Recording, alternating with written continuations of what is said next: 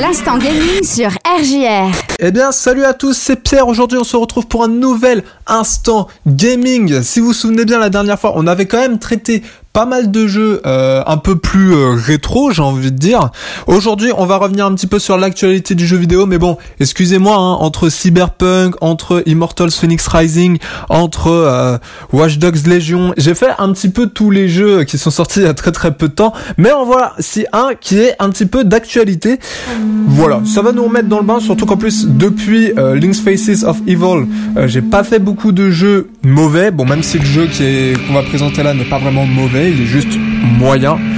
Mais bref, on va commencer tout de suite et on est sur Werewolves the Apocalypse Earthblood. Bon, évidemment avec un accent anglais relatif. Là aussi, de toute façon, vous me connaissez. Voilà. Sorti le 4 février 2021, voilà le 4 février de cette année. Il s'agit évidemment d'un action RPG euh, qui est sorti sur PC, PS4, PS5, Xbox One et Xbox Series X. Voilà, c'est les consoles sur lesquelles on va pouvoir retrouver ce jeu. Et développé par Nekon. Voilà, alors à savoir que également euh, le jeu que je vais présenter maintenant, Werewolves the Apocalypse Earthblood, est un jeu Peggy 16. Donc tous les gamins qui ont en dessous de 16 ans, je suis désolé, ce jeu n'est pas fait pour vous. Voilà. Et on commence tout de suite Cyanide en collaboration avec Nakon qui nous propose ce fameux Werewolf qui est une adaptation du jeu de rôle éponyme, jeu dans lequel nous incarnons un loup-garou qui, après une longue hibernation, sort de sa tanière pour sortir les griffes surtout. voilà. Alors niveau gameplay, alors le gameplay est, critiquable en de nombreux points. Il se résume en une séquence d'infiltration qui, si elle est échouée, se termine systématiquement par une grosse bagarre entre loups-garous. Bon, nous avons quand même la possibilité d'exécuter certaines actions qui varient un petit peu, mais le gameplay reste répétitif et sans grand intérêt, surtout au vu des autres jeux dans le même genre qui sont bien plus impressionnants, notamment Cyberpunk 2077 hein, que je vous avais fait, ou encore Shadowrun. Bon, c'est quelques exemples, mais par rapport à la pauvre, euh, pauvreté du gameplay de ce Werewolf, c'est clair que même si on n'aime pas le jeu, Cyberpunk est clairement beaucoup plus impressionnant à ce niveau-là. On passe ensuite à la narration, à la narration donc à l'histoire finalement.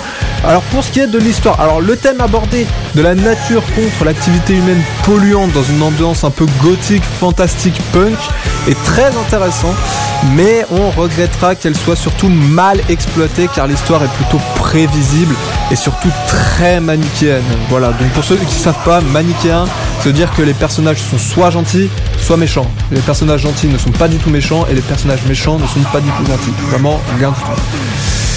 C'est, ce qu'on regrettera, c'est un peu dommage. Voilà, la narration qui est pas vraiment extraordinaire. Mais bon. Niveau maintenant graphisme. Alors les graphismes sont très bien réalisés. Là-dessus, il n'y a pas grand chose à dire à ce niveau-là. Niveau graphisme, c'est bien. Voilà, c'est bon, c'est bien, mais bon, après, rien non plus d'extrêmement impressionnant.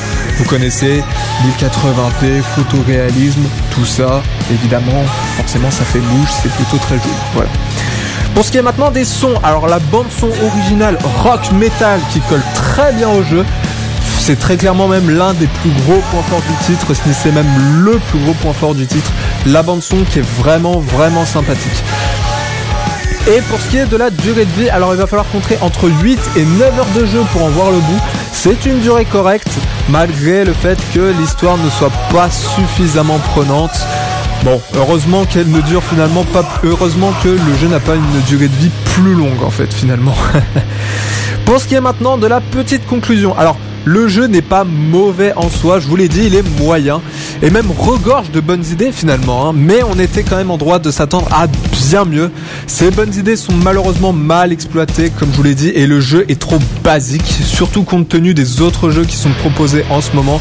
Je vous l'ai dit, hein, Shadowrun, euh, Cyberpunk, tout ce qui est Immortal Phoenix Rising, etc tous les jeux qui sont, euh, qui sont proposés en ce moment, Werewolf finalement fait pas le figure à côté des gros titres dont il aurait pu faire partie.